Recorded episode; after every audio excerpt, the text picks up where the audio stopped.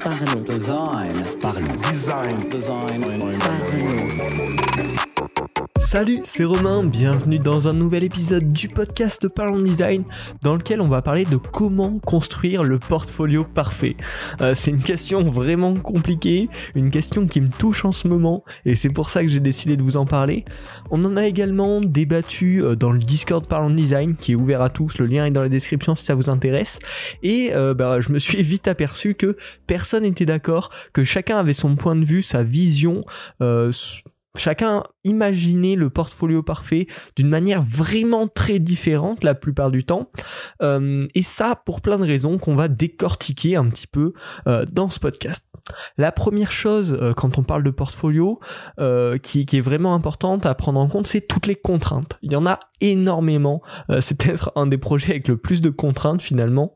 Déjà le premier, ça va être le temps que vous avez apporté, le temps, le temps que vous avez pour travailler sur ce projet-là, va être une grosse contrainte en général parce que c'est ce, ce portfolio-là, ce site-là, ça va être un site qui va vous permettre de trouver de nouveaux projets, de trouver un employeur, de trouver un stage. Euh, et donc si vous passez tout votre temps sur votre portfolio, ben, vous avez plus de temps pour, pour faire ce travail pour, pour des employeurs, euh, pour des clients, etc. Donc c'est une première contrainte à prendre en compte.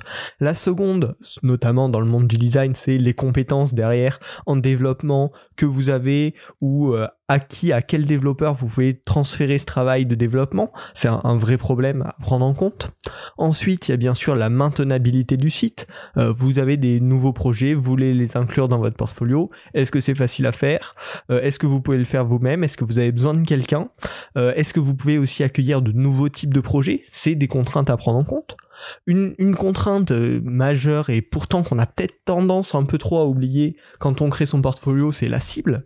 Euh, quand on va euh, concevoir n'importe quel produit, on va penser à la cible. Notre portfolio, ben, on doit en faire de même. Est-ce que c'est un employeur? Est-ce que c'est un client? Est-ce que c'est un employeur pour un stage? Ça va changer la façon dont vous allez concevoir et dont vous allez penser votre portfolio.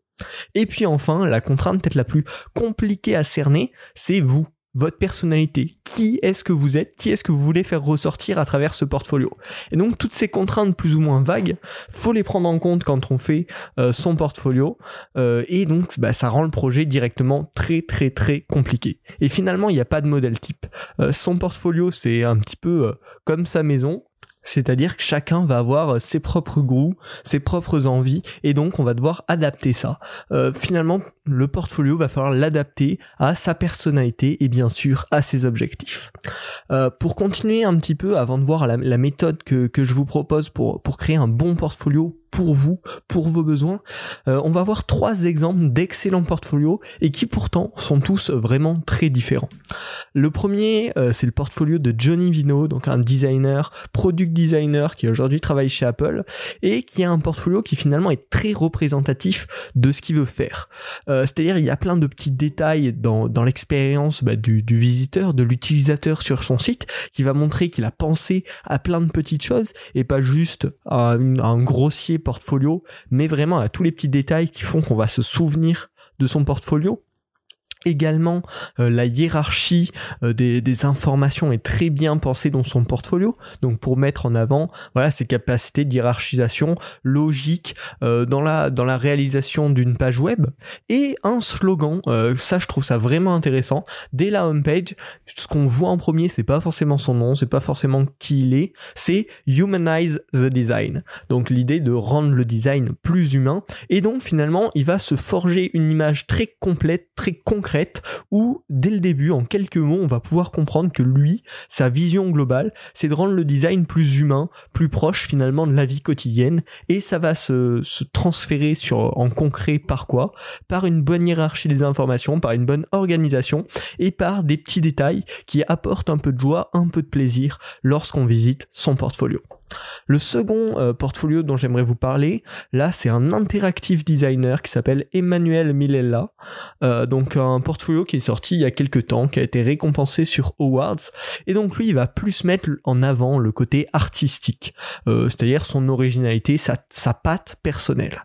Pour ça, qu'est-ce qu'il va faire? Ben Déjà, il va utiliser un petit peu les dernières tendances à sa façon pour montrer que voilà, c'est quelqu'un dans, l'actuel, dans, dans l'originalité un petit peu, même si est-ce que suivre les tendances et l'originalité, bref, c'est une autre question. Il va plus mettre en avant le côté artistique que l'expérience utilisateur. Il sait pas euh, la meilleure navigation sur son portfolio, euh, c'est pas le truc le plus pratique, mais par contre, il y a des petits détails vraiment jolis, vraiment agréables lorsqu'on se déplace. Donc il va mettre voilà en avant cette différence qu'il a par rapport à d'autres designers. Et puis il va y avoir plein de petits détails euh, qualitatifs, on va dire, dans le dans le portfolio qui montrent que pareil, il va dans la finesse, dans les détails de son art à lui, donc de son côté designer d'interaction un petit peu créatif. Et enfin, le dernier portfolio qui est encore une fois très différent dont j'aimerais vous parler, c'est le portfolio de Bruno Simon, un développeur créatif, qui lui euh, va plutôt faire ressortir le côté skill et performance euh, de son code, de ses créations euh, et son côté ben, original, parce que son titre ce serait plutôt développeur créatif, donc il va créer l'expérience en même temps que la développer. Comment il fait ça? Premier point avec un concept original. Euh, si vous ne l'avez pas visité, ben, c'est en fait un, espèce de mini-jeu où on se déplace dans un mode 3D avec une petite, euh, une petite voiture. Donc c'est voilà très original pour un portfolio. Il va mettre en avant bien sûr les performances et l'univers complet qu'il a créé autour. C'est un univers unique. Ça marche relativement bien sur tous les ordinateurs. Donc ça montre qu'il sait ce qu'il fait, qu'il maîtrise son domaine. Et enfin, par contre, c'est au dépend un petit peu du contenu. Euh, C'est-à-dire qu'on va pouvoir se balader, on va pouvoir faire des mini-jeux, on va pouvoir bien sûr accéder à ses réseaux sociaux, à certains de ses projets, mais ça va vraiment être secondaire dans l'expérience. Et finalement, il va pas forcément montrer ce qu'il il va montrer de manière secondaire ce qu'il a fait avant pour mettre en avant directement sa capacité et démontrer au lieu que de devoir démontrer par d'autres projets en plus. Donc voilà, chacun de ces portfolios, je les trouve personnellement excellents euh, et ils s'adressent chacun à des objectifs et à la, une personnalité différente, la personnalité de chacun de ces créateurs.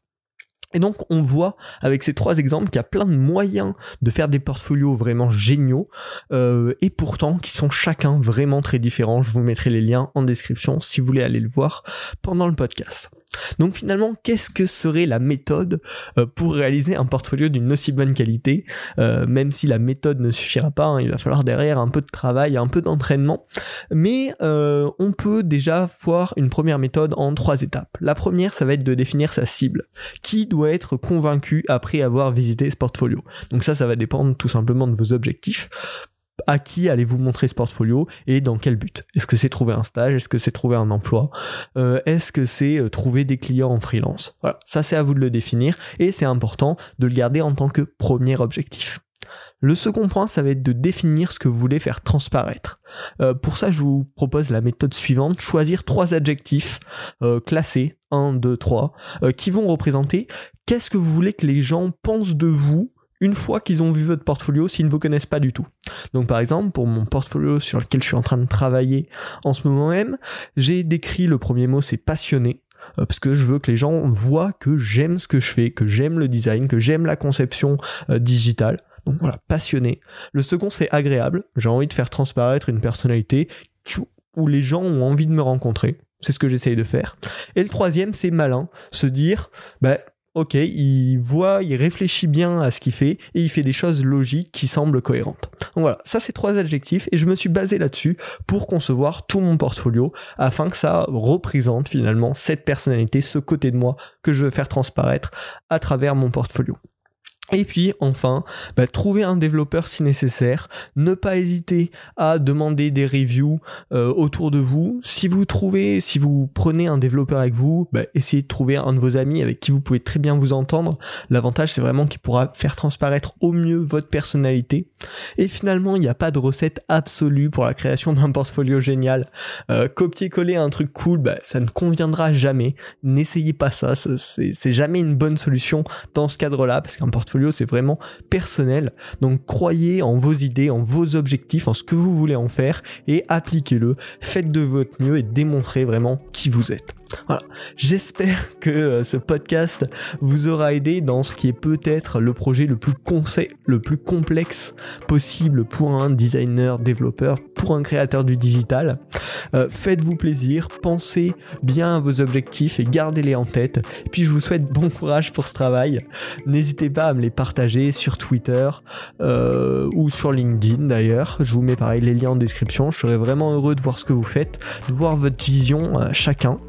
Puis on se retrouve bah, prochainement pour un nouvel épisode de Parlons Design. Vous pouvez également partager le podcast, hein, n'oubliez pas, ça permet de le faire grandir, c'est super cool. Et puis on se retrouve la semaine prochaine. Salut Design. Parlons Design. design. Design.